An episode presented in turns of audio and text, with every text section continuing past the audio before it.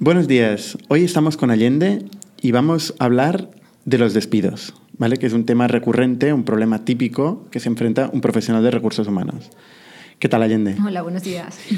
Explícanos qué modalidades de despidos existen, porque creo que hay un poco de confusión en eso, ¿no? Sí, eh, realmente con despido solamente tenemos dos despidos, ¿no?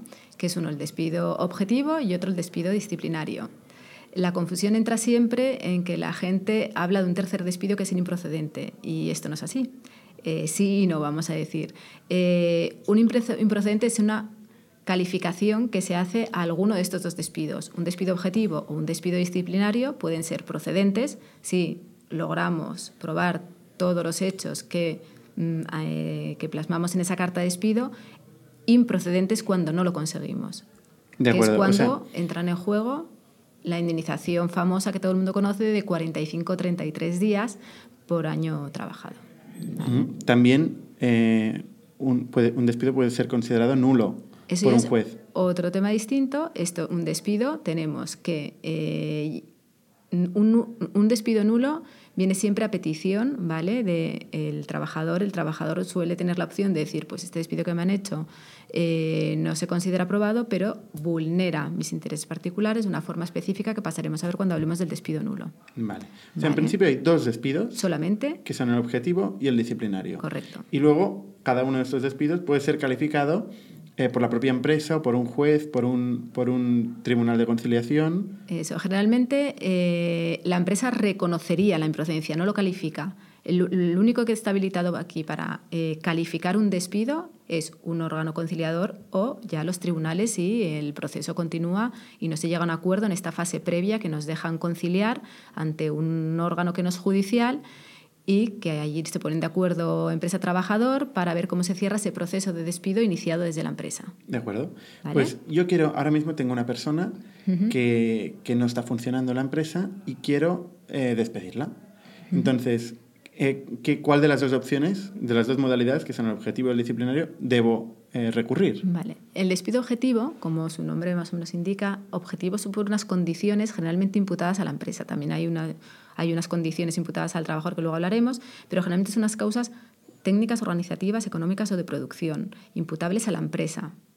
Entonces, eh, y luego existe derivadas al trabajador, por ejemplo, eso puede ser una inadaptación sobrevenida del trabajador, que ya hablaremos cuando entremos en todos los supuestos, em, pero generalmente es una situación objetiva de empresa. O sea, que la empresa va mal, tiene malos mal, números, está perdiendo dinero. O ha, ha implantado unas tecnologías buenísimas y necesita, eh, pues lo que Otro antes tipo hacían, antes hacían un trabajo X personas y ahora lo pasa a hacer una máquina, por ejemplo. Eso sería ejemplo, un, un cambio de producción. Tecnología. De tecnología, de producción. Es un motivo tecnológico, Has dicho or- organizativo. organizativo, tecnológico. de producción o causas económicas, que es el más, el más común, el que más se utiliza además en esta situación de crisis que llevábamos tiempos a, que esperemos no volvamos a entrar otra vez como avi- avanzan en, en diciembre, en el nuevo año, pero eh, era la causa, es la causa más justificada de unas pérdidas económicas en la empresa. Vale, o sea, el caso en que yo decía, tengo ¿Que no una te persona gusta? que no está funcionando a criterio del manager, a criterio de la persona de recursos humanos, esta persona no está funcionando, se le quiere echar. No se podría incurrir al- en, en el caso de objetivo ¿no? porque es una situación particular. disciplinaria. Es, seríamos un despido disciplinario porque supone una conducta del trabajador. Algo en el trabajador, en su conducta laboral, no está funcionando para que nos lo queramos quedar, quedar en la empresa, porque si no, mm, no, no entraríamos en un despido. Si- hay que analizar primero el, el- el problema del por qué. El por qué no quiero a este trabajador. ¿Es porque realmente con el equipo que tengo me sobra? Entonces nos vamos a un objetivo. Es por una conducta de él que no está rindiendo, no sabe afrontar los problemas, bueno, mil cosas que puede estar eh, llegando tarde, eh, transgrede de la buena fe contractual porque resulta que se pone a vender o trabajar para la competencia. Eh, sería- miles de supuestos imputables al trabajador, Sí, que lo puedes aislar del serían- ciclo de la empresa. Sería eh, disciplinario. Correcto. De todas formas, el caso que decías de que sobre una persona en un equipo, ¿cómo decides que es esta persona? Porque al final, cuando decides una persona, también lo particularizas, ¿no? Claro, pero ahí estás viendo una situación objetiva que tienes en tu empresa. Y ahí es donde vas a decidir, pues bien por coste, porque tiene un coste superior a otro y te desarrolla más. Y eso es lo que Eh, tienes que desarrollar en la carta de despido objetivo. objetivo, ¿Por qué esta persona? Eso ¿Y cuál es la situación de la empresa? Os- lo más importante en una carta de despido objetivo es esa situación y ese panorama de empresa. O sea, ¿qué, qué tenemos en la empresa eh, que nos está llevando a tener que amortizar, que generalmente es mucho más fácil hablar de no despido objetivo, sino de amortización de puesto de trabajo, que no suena tan ofensivo, ¿no? Un despido siempre nos suena como más serio, eh, y así lo, lo denomina la ley, pero bueno, se puede decir amortizar un puesto de trabajo. Necesitamos amortizar un puesto o más, y según los puestos que tengamos que amor- amortizar en la empresa, tendremos que hacer un despido objetivo individual o colectivo, de acuerdo. que tiene requisitos distintos. En el caso disciplinario, volvemos al caso de que tengo una persona en mi equipo, vamos, del 80% de las ocasiones, ¿no? Tengo una persona en mi equipo que no funciona, eh, no, no- tiene bajo rendimiento, no consigue los objetivos que le, le- se le, he impuesto. ¿no? En estos casos, eh, iría al disciplinario. Correcto. ¿Y tendría suficiente con una carta mm, objetiva, bueno, perdón, objetiva, eh, constatando, digamos, un bajo rendimiento genérico, una carta genérica Sin para no tener un nada más. conflicto con el trabajador? Ahora, eh, aquí entramos en el dilema y la costumbre que generalmente desde la empresa nos queréis enfrentar a los trabajadores, pues por uno, porque es muy violento tener que decir todos sus incumplimientos, eh, dos, porque no queréis más problemas y que sea una entrega de una carta sencilla y no se convierta aquello en un drama. Claro. ¿Qué ocurre? Eh, que hacer estas cartas que se hacen mucho en el que se dicen atención al artículo 54, apartado tal, bajo rendimiento del trabajador y no se dice nada más, eh, vosotros ya internamente ya sabéis que sin decir nada más, ya la improcedencia la tenéis encima de la mesa y el pago de la indemnización de 45-33 días, desde el momento que no podéis defender nada porque esa carta no dice nada. Pero a la Porque vez si que fuera vosotros- procedente el disciplinario no hay indemnización. Correcto. Si un despido es procedente y podemos demostrar los incumplimientos por parte del trabajador, Porque no ha venido a trabajar, porque le ha pegado un Correcto. puñetazo a alguien, ¿no? Porque si no es muy difícil de demostrar. ¿no? Eso mismo. Y tenemos pruebas, pruebas que luego ya llegan pues, testigos, no testigos. La empresa lo tiene muy difícil también para probar ciertas cosas, pero bueno, podemos tenerlos. Y hay conductas, hay testigos, hay un registro de emails, hay un control horario que no se realiza, eh, hay un absentismo. Eh, si la empresa todo esto lo puede demostrar, el despido es procedente. Entonces, no est- estamos hablando de cero euros, no nos, no nos penalizan con una indemnización. Vale, pero normalmente lo que pasa es que cuando los disciplinarios acaban reconociendo la empresa la proced- improcedencia y pagando los 33 E incluso días. a veces tienen forma de poder probarlo, pero por economía procesal, porque el proceso no les lleve mucho tiempo, porque no quieren problemas, generalmente terminas reconociendo esa improcedencia en la oportunidad previa que te dan ante un órgano de conciliación. ¿Vale? Entonces, ¿cómo debería ser la carta de un despido disciplinario? Entonces, si, quer- si queremos no arriesgar más de lo que arriesgamos, aquí llega un poco, yo siempre digo, tenéis que valorar, mm, nosotros los abogados conocemos la legalidad, pero a veces falta el punto psicológico, sociológico que se puede ver en una empresa y tú conoces al trabajador y puedes decir, este me la va a liar si yo le digo eh, que simplemente eh, alguna de las conductas que ha realizado y no quiero tener un conflicto con él, por lo tanto no quiero entrar a decir nada más. Nosotros tenemos que deciros como abogados, decir, vale, me parece correcto y entiendo esta postura de no querer enfrentarte a un problema mayor ni eh, tener que generar una guerra con el trabajador. Sobre todo cuando la empresa ya ve que, Que va a pagar, la eso improcedencia, voy a pagar lo máximo que toque mismo. y no quiero ningún conflicto. Pues Aún así, es- Hay que documentarla porque antes, anteriormente, pues no era tan, hace años, pues era muy, muy ágil y sigue siendo y se suele utilizar mucho. Pero ¿qué ocurre? Que hay una doctrina jurisprudencial que ahora está muy en boga porque, bueno, pues porque hay que ir reinventando, ¿no? Y, la ley de... Bueno, ya lo dice el Estatuto de los Trabajadores, el Estatuto de los Trabajadores, o sea, protege al trabajador. Entonces, ¿qué doctrina ha salido ahora? Que si yo te planto eh, una carta de despido en la que no te estoy diciendo eh, que has hecho mal, tú no te puedes defender. Yo te digo, oye, tienes un bajo rendimiento. Y tú dices, vale, ¿cómo voy yo a defenderme? No me puedo defender, no te puedo decir qué es lo que he hecho mal. Entonces esto vulnera la tutela judicial efectiva. Y la tutela judicial efectiva es un derecho constitucionalmente protegido, por lo tanto, por esta vía estamos y entramos en un supuesto de nulidad del despido. Ahora preguntarás, ¿qué diferencia hay entre una nulidad y una improcedencia? Mucho. La nulidad, el trabajador lo que quiere es su puesto de trabajo y decide mm, optar por volver a su puesto la readmisión. Entonces, ¿qué nos encarece? La nulidad que nos encarece, pues que es el único supuesto a día de hoy, porque se prevén reformas legales y esto dentro de unos meses tendremos que volver a hablar, porque esto que estoy diciendo ahora mismo Aquí cambiará. Eh, es el único supuesto que corren salarios de tramitación. Los salarios de tramitación quieren decir que desde el día que tú extingues ese contrato, el trabajador hasta el momento previo de la conciliación, que tiene 20 días hábiles que se convierten en un mes, un mes y medio, genera salarios.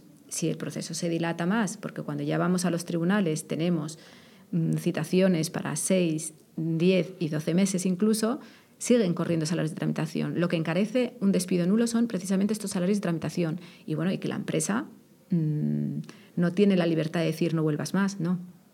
¿Vale? O sea, un, despido nulo puede ser un riesgo económico importante para la empresa a futuro si eh, esta carta de despido no ha sido suficientemente clara y no se le ha dado la posibilidad al trabajador de que pueda defender las razones objetivas que se le han dado para, para aplicar y luego la doble lectura que tenemos, que cuando un trabajador, después de, de un despido, que toda la plantilla se entera, lo vuelves a tener el efecto también a nivel de recursos humanos es devastador. También para la persona. Eso mismo. Hay un error típico de pensar que una, un, un, despido por bajo rendimiento es un despido objetivo, no tiene nada que ver. ¿eh? Nada. Es, es una situación particular eh, de un trabajador. Correcto. Con lo cual se tendría que ir para el disciplinario. Correcto. ¿vale? Eh, de acuerdo. El caso del preaviso, para, acabar creo que es distinto en el, objetivo que en el disciplinario. Correcto. Un despido disciplinario, cuando es una conducta del trabajador, nos olvidamos de preaviso. No podemos, por ejemplo, una de las conductas de un disciplinario es que alguien nos robe. No puedes darle un preaviso. Es inmediato. Un despido disciplinario es inmediato. Sí que puedes decir, oye, eh, pues como es un bajo rendimiento, te doy 10 días más. ¿Para qué? Hazlo dentro de 10 días. Porque eh, un, trabajador una vez mm, que te están despidiendo por una conducta tuya el buen clima laboral que podía existir si existía, eh, ya no lo vamos a tener. En cambio, un despido objetivo, que es mucho más estricto, un despido objetivo, eh, su indemnización es menor. Estamos hablando que son 20 días por año. ¿Vale? Estos 20 días por año, eh, que ya supone un ahorro económico, depende de unas características de la empresa. Por lo tanto, también nos exige un preaviso de 15 días. Todo despido objetivo debe ser preavisado con 15 días. Si no queremos preavisar, tendríamos que pagar el equivalente económico. Si vemos que un despido va a ser, eh, va a acabar siendo improcedente, un despido objetivo va a acabar siendo improcedente porque no hay suficiente base para escribir una carta, un caso de despido objetivo.